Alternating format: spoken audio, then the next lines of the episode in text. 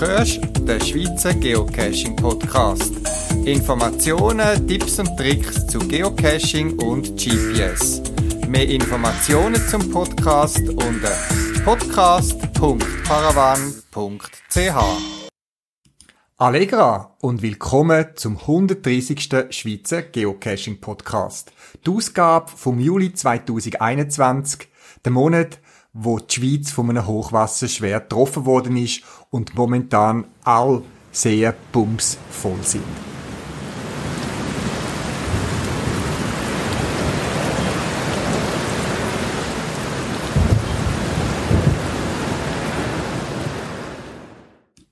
Er ist aber schon mal da gewesen. Der Sommer, wo man jetzt gerade vielleicht ein bisschen vermisst, warme, sonnige Tag, wo es einem wirklich reizt zum Vorausgehen und etwas zu unternehmen. Das habe auch ich gemacht, vor der Regenzeit in der Schweiz.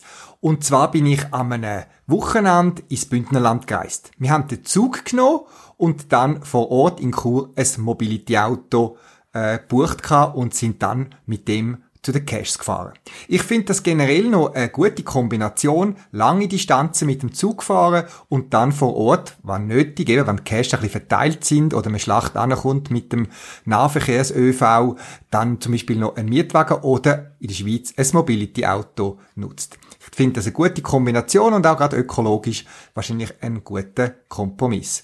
Zudem geniesse ich es auch, das Zugfahren, wo man auch mal kann, äh, sich für einen Cash-Tag einstimmen und sich gemütlich kann unterhalten im Zug, wenn man mit anderen unterwegs ist. Ich kann ganz tolle Cash-Steffen machen in Graubünden. Wie gesagt, ich bin sowieso so ein, bisschen ein Genusscacher. Ich suche mir Cash bewusst auch ein bisschen raus, wo ich angehen will.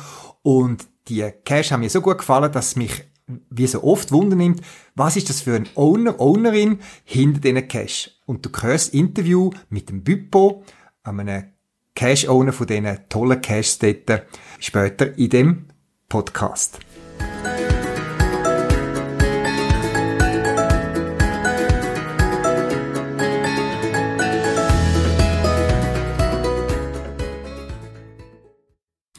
Nicht nur in Graubünden bin ich geocachen. Wir haben uns äh, ein, zwei Wochen nachher noch entschieden, äh, in die Innerschweiz gehen, wandern, uns zu bewegen und auch eine kleine Cash-Runde zu machen und haben wieder mal den Rigi gewählt. Der Rigi ist gut erreichbar für uns, wir sind gemütlich angereist und vor allem haben wir mit dem ÖV gehen, weil uns das ermöglicht hat, ähm, Rundreise zu machen. Das heißt, wir sind an einem anderen Ort äh, angekommen, als wir gestartet sind. Wir sind auf den Rigi gegangen, und zwar auf die Rigi Hoflue. Das ist einer den Nebengipfel, wenn ich dem so kann sagen. Und wir haben gewusst, dass es dort ein, ein spezieller ähm, Weg ist, wo vielleicht nicht für jeden ähm, machbar ist, wegen Schwindelfreiheit und so. Es gibt so einen Leiterli-Weg, wo man einen steil den Berg drauf muss und am Schluss noch etwa eine 25 Meter lange Leiter aufkrasmen. Das ist relativ gut gegangen. Wir sind dann aber weiter auf der Hoflur, nachdem wir äh, wunderbare Aussicht genossen haben, haben wir wieder richtig Brunnenwelle und haben den sogenannten Hofluhe Ostgrad gewählt. Das ist, wie auch die Leiter, ein weiß-blau-weißer Bergweg, das heißt äh, anspruchsvoll mit Kletterpartie. Und tatsächlich auch hat es dort Strecken gehabt, unterwegs hat es auch Cash gehabt und eben auch Strecken, wo man hat müssen klettern, wo Seilmontiert sind, wo man sich hat müssen festheben und abkraxeln und wir haben uns vorher natürlich informiert, es ist trocken gewesen, das Wetter ähm, und der Weg ist an sich gut zwar gewesen, aber man hat natürlich müssen schauen. Eine spannende Tour für all die, die ein bisschen äh, Herausforderung wollen, so à la T4,5. Das heisst, man muss noch kein Klettergestaltchen haben. Aber wie immer beim Geocachen habe ich trotzdem ein bisschen Ausrüstung dabei, wo mir auch in dem Fall geholfen hat. Und zwar habe ich eigentlich immer in meinem Rucksack, neben der Geocaching-Ausrüstung, mit der UV-Lampe, mit dem Magnetli und so weiter, Lockstift, ähm, habe ich auch immer eine Bandschlinge dabei, wo man sonst zum Bergsteigen braucht und so ganz dünne ähm, Schutzhandschuhe. So ein bisschen wie Gartenhandschuhe, aber viel dünner, wo einen, einen guten Griff und Gefühl man noch hat, wo mir zum Beispiel auch beim Fotografieren noch ermöglicht, die Kamera zu bedienen, aber gerade auch, wenn man so ein bisschen am Klettern ist und sich muss an den Felsen ähm, heben, hilft mir das manchmal noch ein bisschen äh, sicherer zu sein, zum ähm, der Fels, manchmal, auch spitzig ist, je nach Gesteinsart, ein bisschen besser können zu greifen. In dem Fall habe ich meine Handschuhe, weil man nur ein paar dabei kann, meiner Frau ausgelehnt, aber vielleicht ist das auch eine Anregung für dich. So ein paar dünne Handschuhe, die brauchen überhaupt nicht viel Platz, die kommt man an vielen Orten über. Ähm, in den Rucksack packen und die Bandschlinge, die ich dabei kann, ist etwa zwei Meter lang so, wo einem hilft, wenn man schnell irgendwo möchte absteigen oder ein bisschen aufkraxeln muss, um so eine einfache Sicherung zu machen, wo man sich daran kann festhalten. Bei uns vor Ort ähm, ist einer Stelle dann ein bisschen speziell gewesen, mit einer fast zusammengekrachten Kletterpartie. Es hat zwar ein Drahtseil, das dort montiert war, und zu meiner Frau noch eine zusätzliche äh, Griffmöglichkeit gegeben, habe ich dann dort mit der Bandschlinge einen Pauseknopf gemacht, wo sie einfach noch einen zusätzlichen Griff hat, wo sie hat können verschieben und so ein bisschen halben mit. Das als Anregung für dich, wenn du ein bisschen mehr machst als nur normale, so ein bisschen einfache Wanderung, geradeaus oder so, solltest du mal ins Gelenk kommen, ist vielleicht äh, eine gute Empfehlung, seine Cacher-Ausrüstung noch mit ein paar so Sachen auszurüsten. Also es muss ja nicht zwingend eine Bandschlinge sein, wie du sie zum Beispiel auch bei mir bei Paravan überkommst oder andere Kletterutensilien. Nur schon eine längere Rebschnur, die ein bisschen robuster ist, dabei zu haben. Das habe ich auch noch zusätzlich dabei. Das kann schon in vielen Cache-Situationen helfen. Auch sonst ausrüstungsmässig, schau doch zwischendurch mal bei mir im Shop vorbei, paravan.ch. Vielleicht findest du noch die ein oder andere Anregung. Neben dem eigentlichen Cache-Behälter oder Ausrüstung zum Geocachen habe ich auch noch ein paar Artikel eben zum Unterwegs sein oder eben zum Outdoor-Erlebnis vielleicht ein bisschen besser abzusichern.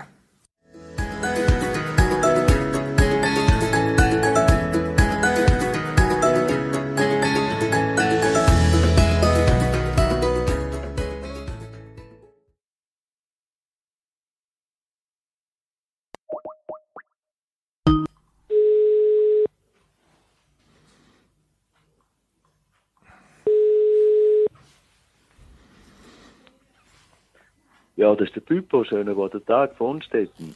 Ja, guten Abend, Pippo. Oder Allegra, sollte ich eigentlich sagen, weil du bist im Bündnerland daheim, wo wir wahrscheinlich nachher würden mehr davon hören.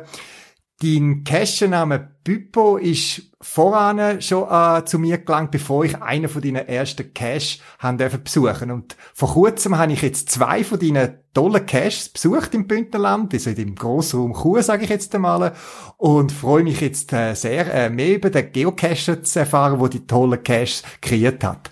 Zuerst aber zu dir. Wer steckt hinter einem Pippo? Ja, diese Frage wird mir öfter einmal gestellt. Oft wird vermutet, dass Typo ein Kürzel ist für die Bündner Polizei. Genau. Wir haben zwar, wir haben zwar ein paar Bündner Polizisten in der Kescher Zunft, aber ich bin definitiv nicht auf dieser Lohnliste. Gut. Hinter diesen vier Buchstaben steckt eigentlich ein ganz normaler Zeitgenoss, wo alles lebt, was nicht ganz normal ist und speziell das, was speziell ist. Ich lebe, wie du schon gesagt hast, im grössten und ich behaupte auch im schönsten Kanton der Schweiz. Meine Homebase ist in der Nähe von Chur, in Donaduz, und da wohne ich mit meinem Schatz in einem herzigen alten Chalet. Meine Lebensabschlusspartnerin lässt auf den Cacher-Namen Arabimu. Sie ist zwar nicht ganz so angefressen von dem Hobby wie ich, unterstützt mich aber bei meinen Tätigkeiten, wo immer sie kann. Dann habe ich noch zwei super coole Söhne, und einer davon ist auch Büchsenjäger, das ist der Bündner 89. Und dann bin ich seit acht Monaten stolz eine von einer unherzigen, süßen Enkelin und freue mich heute schon, wenn die kleine Prinzessin so alt ist, dass sie mit ihr kann geocachen. ich habe einmal schon ein altes Garmin von mir, einen Magnetstab und einen Kuli für sie auf die Seite gelegt. Jetzt hast du gerade vorhin das Wort gesagt, Ani. Ist das äh, das Bündner Wort für Großpapi? Nani, ja. Nani? Also Nani, Na okay. Neni. Neni, okay, gut. Ja. Jetzt habe ich aber unterbrochen. Das ist kein Problem.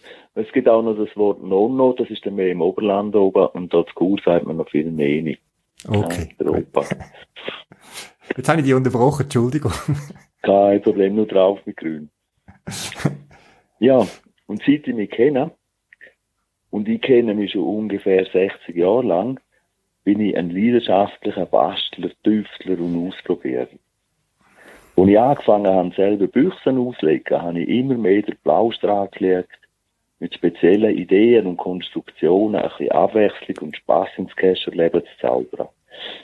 Was mir dann auch schon der Übernahme Töngeli Büpo eingebracht hat. Am liebsten würde ich ja jede Minute meiner Freizeit mit Büchsen herstellen verbringen. Aber das lässt natürlich meine Family nicht so an. Und zwingt mich immer wieder zu so niedrigen Arbeiten wie Geschirrspüler ausräumen, Rasenmähen oder Kopfsalat posten. Allerdings muss ich sagen, so Bastelpausen haben auch positive Seiten. Denn oft, wenn ich nicht intensiv an der neuen Büchse umhirne, kommen mir die besten Ideen für meine Cash-Projekte in Sinn. Mhm. Mhm. Wobei viele von diesen Blitzgedanken sind dann oft so schräg, dass ich sie noch abschleifen und eine Nacht lang ins kalte Wasser legen muss, damit Geocache fähig werden. ich darf auch verraten, dass nicht alle Büko-Ideen zu 100% aus meinen grauen Hirnzellen stammen. Es gibt ein paar Büchsen von mir, wo ich die Grundidee von einem bestehenden Cache als Basis für mein neues Projekt übernommen habe. So quasi stibitzt, wie wir im Bündnerland sagen. Mhm. Wenn ich so eine Büchse cool finde, sage ich mir, der Owner hat ja schon eine super Idee gehabt. Aber da könnte man doch noch mehr was draus machen. Und dann fängt es an rattern im Kopf. Mhm. Verschiedene zusätzliche Funktionen und Finessen äh, werden da eingebaut und wieder ausgebaut und umgebaut und verworfen und wieder reanimiert. Einfach bis die Büchse so aussieht und funktioniert, wie ich mir das vorstelle.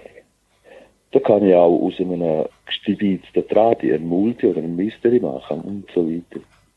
Mhm. Tja, und wenn ich einmal nicht am Basteln oder Geschirrspüler ausräumen bin, dann spiele ich gerne Keyboard oder Akkordeon, fahre Velo und bin einfach unhören gerne draussen. Weißt, in der frischen, gesunden Bündner Bergluft. okay. Gut, wir wissen schon sehr viel von dir. Jetzt ein, die nächste Frage, glaube ich, schon fast selber zu beantworten können, wenn du als normaler Geocacher, jetzt nicht als Owner äh, unterwegs bist. Machst du das lieber allein oder begleitet dich da jemand? Ja, das ist eben so eine Sache. Weil ich im Verkauf arbeite, habe ich unter der Woche frei, denn wenn alle Geocache-Freunde arbeiten. Mhm. Darum bin ich oft solo unterwegs. Das heißt, ich nehme natürlich immer den Kommissar Zufall mit. Denn sonst würde ich die Hälfte von der Büchse nicht finden. Weil man muss wissen, ich gehöre zu den Schatzsuchern, die oft das berühmte rote Gemüse auf den Augen haben. Das ist ein unmöglich. Ab und zu begleitet mich aber meine Freundin. Mhm. Die arbeitet aber im Spital und hat leider noch die blöderen Arbeitszeiten wie ein Verkäufer. Und dann ist das eben nicht so häufig. Okay. Dann gibt es auch etwa, dass ich mit dem Sohn losziehe. Oder ich treffe mich mit ganz lieben Freunden wie Brahazi oder Paddy 2414. Und zusammen mit ihrer Family haben wir auch uh, Wortapplaus, wenn wir so Wälder miteinander unsicher machen. Wie bist denn du zum Geocaching gestoßen? Sein Bündnerland oh. ist man weiter weg von der Welt. Ja, ja. ja. Zum Glück haben wir so viele Unterländer bei uns und sind wir ein bisschen weltoffener geworden. Aber es ist so, das ist eine ganz spezielle Story. Also, es ist als, als ob es gestern gewesen wäre, weiss ich das so. Das ist, ähm, dass ich zur Geocache-Sumpf gehöre. Das kann ich meinem Sohn verdanken. Er hat mich ein paar Mal gebeten, ich soll doch mitkommen, cachen, das sei uh, cool. Und ich hatte dann entweder keine Zeit gehabt oder keine Lust oder beides zusammen. Das Hobby habe ich nicht so ernst genommen und bin der Meinung dass das, glaube ich, nicht so das Wichtige ist für mich. Und dann, dann ist der Tag gekommen, wo mein Leben nachhaltig verändert hat. Es ist der 9. Juni 2013. Wir haben telefonisch eine Pizza bestellt. Und dann sind wir losgefahren, um sie abholen. Mein Junior nimmt sein Garmin führen und sagt zu mir, büg da vorne rechts ab, der Killer hat einen Cash. Dann habe ich zu ihm gesagt, vergiss es, unsere Pizza werden kalt. Wir haben jetzt keine Zeit, um so einen komischen Geocache zu suchen, oder? Dann hat mein Sohn seinen Dackelblick aufgesetzt und mich angefleht. Bitte, es geht nicht lang, versprochen. Und ich habe ihm gesagt, du kannst mich noch lange anschauen mit deinen treuherzigen Augen, du weißt genau. Wenn der Papi Nein sagt, dann ist es Nein. Okay, die Pizza sind dann kalt worden und ich dafür heiß. heiß auf das Geocachen. Es hat mich absolut fasziniert, wie der Kerl fast auf den Meter genau gewusst hat, wo die Kaiberbüchse versteckt ist. Im Skiwerferlicht hat er den Bettling in der Hand gehabt, mir entgegengestreckt und mich mit leuchtenden Augen angestrahlt. Found it, found it. Ach ja. Nachdem wir dann die lauwarme Pizza verdruckt haben, sind wir am PC gesessen und Minuten später ist der Name Pippo geboren worden. Ein paar Minuten später ist es Garmin bestellt gewesen. Und noch ein bisschen später sind ein paar Tools im Warenkorb vom Paravan gelegen. So ist das gegangen. ja, so. Okay, gut. Muss ich mal in der Kundenkartei anschauen. Ja, musst du mal schauen. Die erste Bestellung müsste im 2013 sein. ja. Jetzt lustig ist ja, wir haben ja im Vorgespräch schon herausgefunden, dass du ganz in der Nähe von mir in Zürich im gleichen Quartier aufgewachsen bist. Äh, jetzt wohnst du in Graubünden. Ähm, Findest du, äh, dass Geocaches und das Geocaching sich im Graubünden gegenüber dem Unterland unterscheidet? Spürst du da Unterschied? Ja, auf jeden Fall. Es ist ja nicht nur der Kaiber schön und sympathisch Bündner Dialekt von Schatzsucher zu uns auflockend. Es sind ja die sensationellen Aussichtspunkte und traumhaften Berge, Täler, Schluchten, die das Geocachen so einmalig macht. Gut, es ist sicher auch schön, auf den Uetliberg zu laufen. Eben, ich bin in Zürich geboren, habe ich dir erzählt, und ich bin gefühlt hundertmal dort oben gewesen bin heute noch mit jedem zweiten Eichhörnchen bebaut. Also der Jütliberg sagt mir schon auch etwas. Aber, wenn wir in Graubünden eine Burg oder eine Burgruine Höhenmeter für Höhenmeter erobert, und wenn man da oben ist und das Mystische aus diesen alten Mauern rausgespürt, wenn man dazu eine sensationelle Aussicht auf Berggipfel oder in eine zerklüftete Schlucht geniessen kann, Mhm. Und Steinböck einem von weitem zuschauen beim Einloggen. Weißt du, so der Tarn und der Tatschen. und, sich, und sich dann der Lokstreifen langsam rötlich verfärbt im traumhaften Abendrot. Ja, dann ist es halt schon ein anderes Feeling als auf dem Ötliberg. und als Ab ja, oder?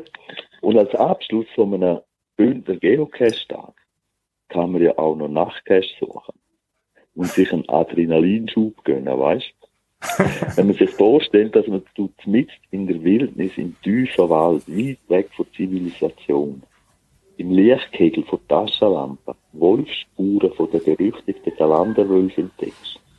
Und dann, 30 Sekunden später, raschelt es hinter dem Gebüsch neben dir und du nimmst das Knurren wahr Hey, weißt du, wie froh bist du denn, wenn das nur ein Muggel mit Hunden war, oder? Puh, Abenteuer pur im Grossraum Chur, sage ich immer. Das ist so ein Slogan von mir.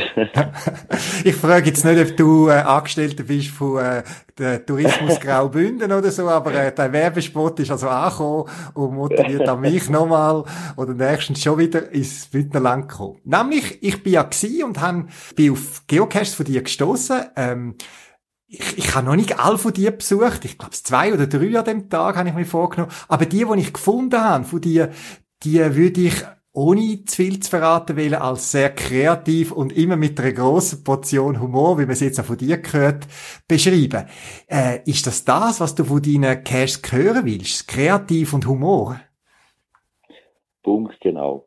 Wenn du meine Cash so erlebt hast, dann habe ich mein Ziel erreicht wenn es mir gelingt, dass meine Bücher einen Spaßfaktor mit Aha-Effekt auslösen, wo auch zwischen Spannung und Schmunzeln alles ein bisschen möglich ist, und die Schatzsucher als Nebenwirkung gute Laune mit heimnehmen, dann bin ich doch happy. Dann habe ich das erreicht, was ich wollte. ich kreiere übrigens auch ein Fotoalbum von jedem Funktionscache von mir. Und das sind Bilder drin von Herstellung, vom Auslegen und die besten Logiträge sind drin ewig. Und ab und zu kriege ich auch Fotos von Schatzsucher, wie sie den Cache spielen. Und die Schnappschüsse kriegen und dann natürlich einen ehrenvollen Platz im Album, gerade neben dem Logitrag von ihnen. Und so habe ich ein Andenken für die Ewigkeit. Ich kann es meiner Enkelin zeigen und mich immer wieder da freuen.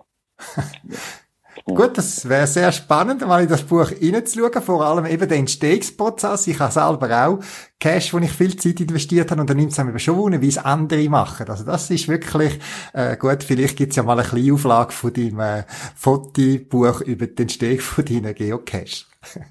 ähm, ja, wie also, muss... wenn ich dann bist du der Erste, der eins kriegt. ja, aber wie muss ich mir vorstellen, dass deine Geocache entstehen? Wir haben schon ein bisschen gehört, wo du dich vorgestellt hast, dass gewisse Ideen reifen müssen. Du hast auch ein bisschen äh, Geschirrspüler musst ausräumen, dass du auf neue Ideen kommst und Ideen sich dürfen setzen. Ähm, äh, ziehst du dich amix, wenn du jetzt die Idee hast, ein Wochenende in deine Werkstatt zurück und dann darf dich niemand stören? Oder ist das etwas, wo über Monate entsteht? Oder wie entsteht ein Büpo-Cache? Ein Büpo-Cache, ja. Das geht ein bisschen, ein bisschen sehr lang. der Bau von meiner Spielkästen, der dauert so zwischen zwei bis sechs Monaten, sage ich mal. Gut, es gibt natürlich dann schon immer wieder Wochen dazwischen, wo ich nicht dazu komme. Mhm. Aber wenn ich mit einem Projekt starte, dann mutiert dieses Schale zu einer Grosswerkstatt. In der Wäschküche stehen dann verschiedene Maschinen rum und mein Schatz kommt kaum wieder dazu zum Wäsche aufhängen. Da habe ich auch schon Bretter dazu gesagt und nachher ist die ganze Wäsche an der Leine voller äh, Sackmehl gewesen, oder? Habe ich gewusst, dass Sackmehl so hoch fliegen kann? Ich bin der Meinung, das kann nur der Sahara-Sand, oder? Ja, das, auf jeden Fall hat das dann schwerwiegende Folgen gehabt für mich. Ich habe mir ein Blümchen gekauft und mich entschuldigen bei meinen Puppen, weil sie alles noch nicht verlassen Und die kleinen Blümchen haben dann auch noch das Budget geschmälert von meinem Cash. Ja, das ist das Zeug. und dann habe ich eine Werkstatt, also die Werkstatt für Feinarbeiter, die befindet sich auf dem Esstisch.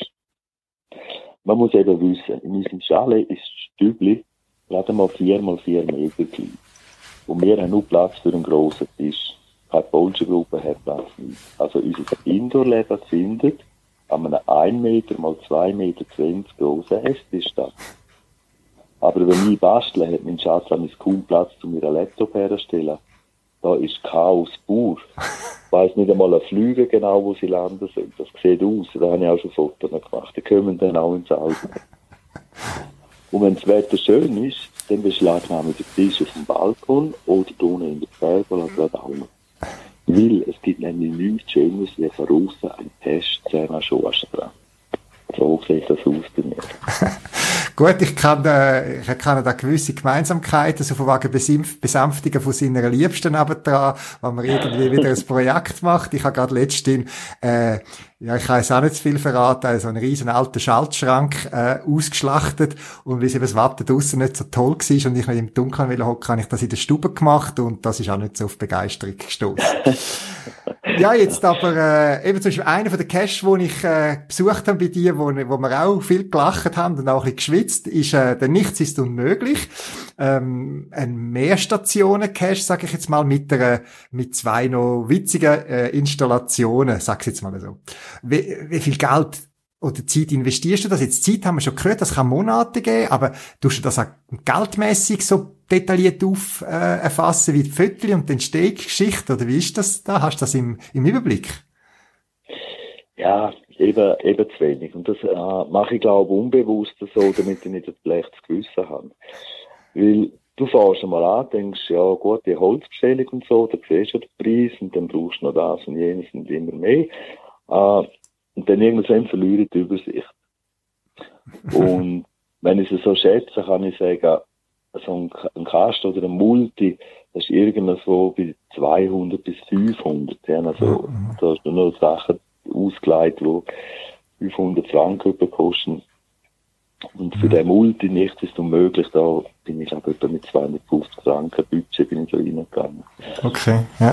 Ah, du investierst also. Meiste, ja. ja, ja.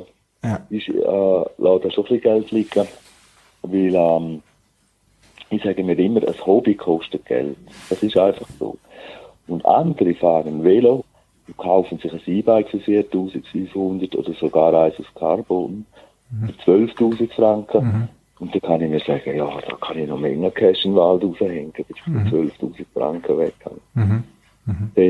So. Jetzt eben, es sind ja nicht einfach die, irgendwie äh, schön angemalte Glasvasen, die du in den Wald rausstellst, sondern teilweise noch mit Mechanik und Funktionen. Wie viel Zeit brauchst du für die Wartung? Vor allem die Cash sind ja nicht gerade bei dir vor der Haustür. Ja, das ist einfach noch spannend. Für das ich so viel Funktionscash draussen habe, eigentlich erstaunlich wenig Zeitaufwand in der Cash-Saison, in der warmen Jahreszeit, mal ein Logbuch ersetzen oder mal ein kleines Teil richten und das war's. Am meisten Zeit brauche ich eigentlich, um die Kästen, die nicht winterfest sind, im Spätherbst abhängen und heimnehmen und dann wieder auslegen im Frühling. Okay, ja.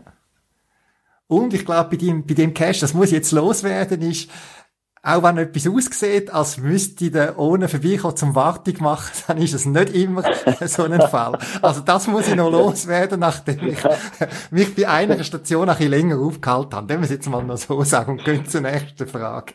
Ja, Aber, genau. Das, das, das ist ein bisschen eine fiese Station, das stimmt. Ja.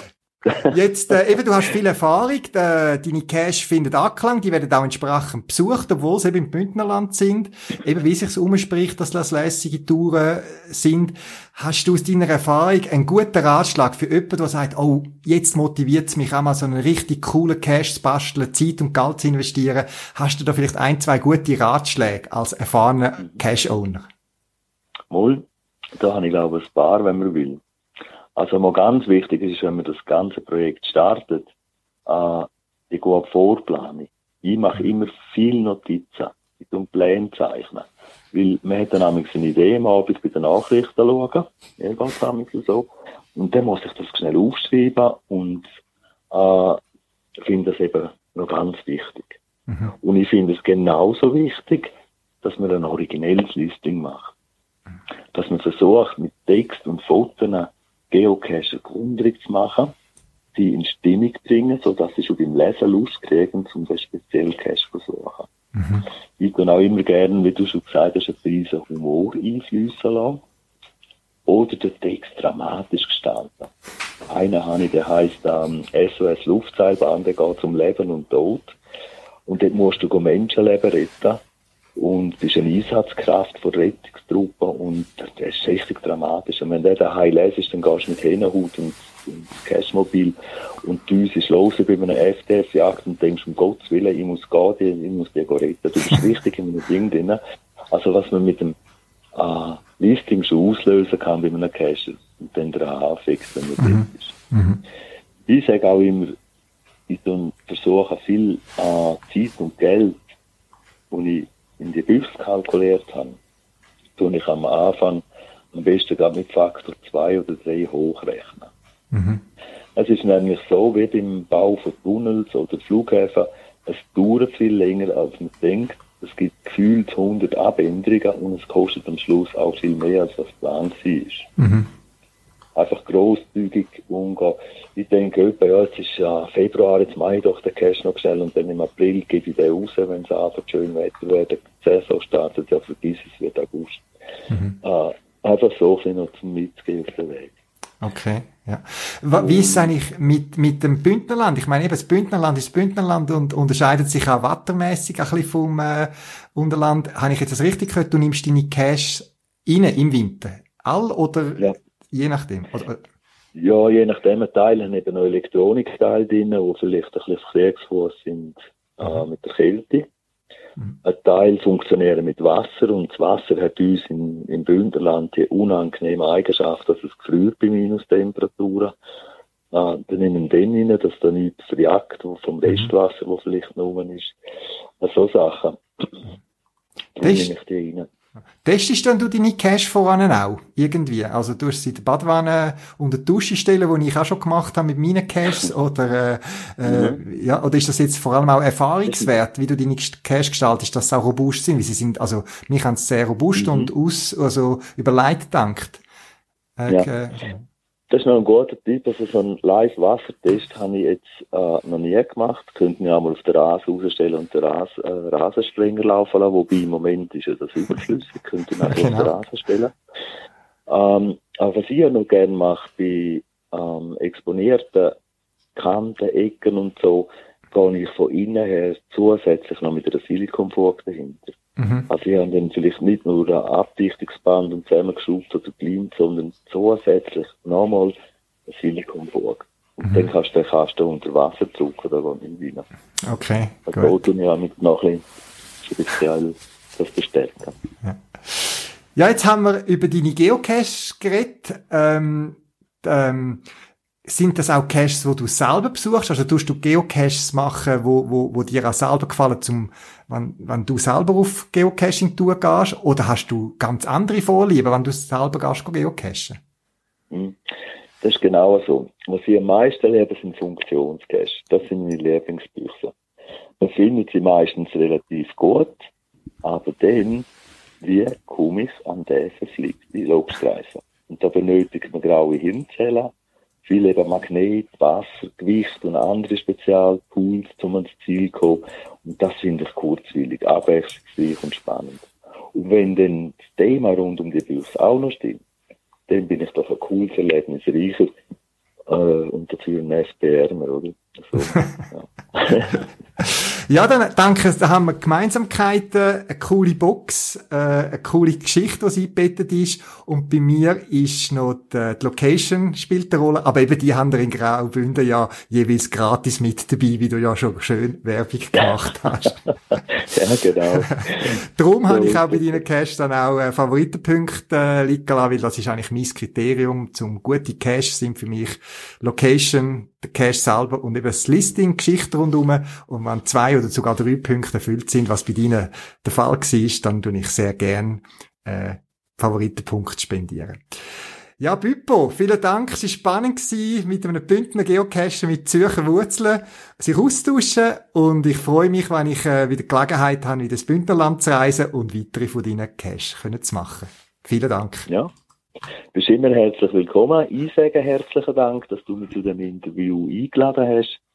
Hat echt Spaß gemacht. Und ich wünsche dir und allen Zuhörern und Zuhörerinnen allzeit Happy Geocaching und bis bald im Wald oder im Baumarkt. So sieht man sich.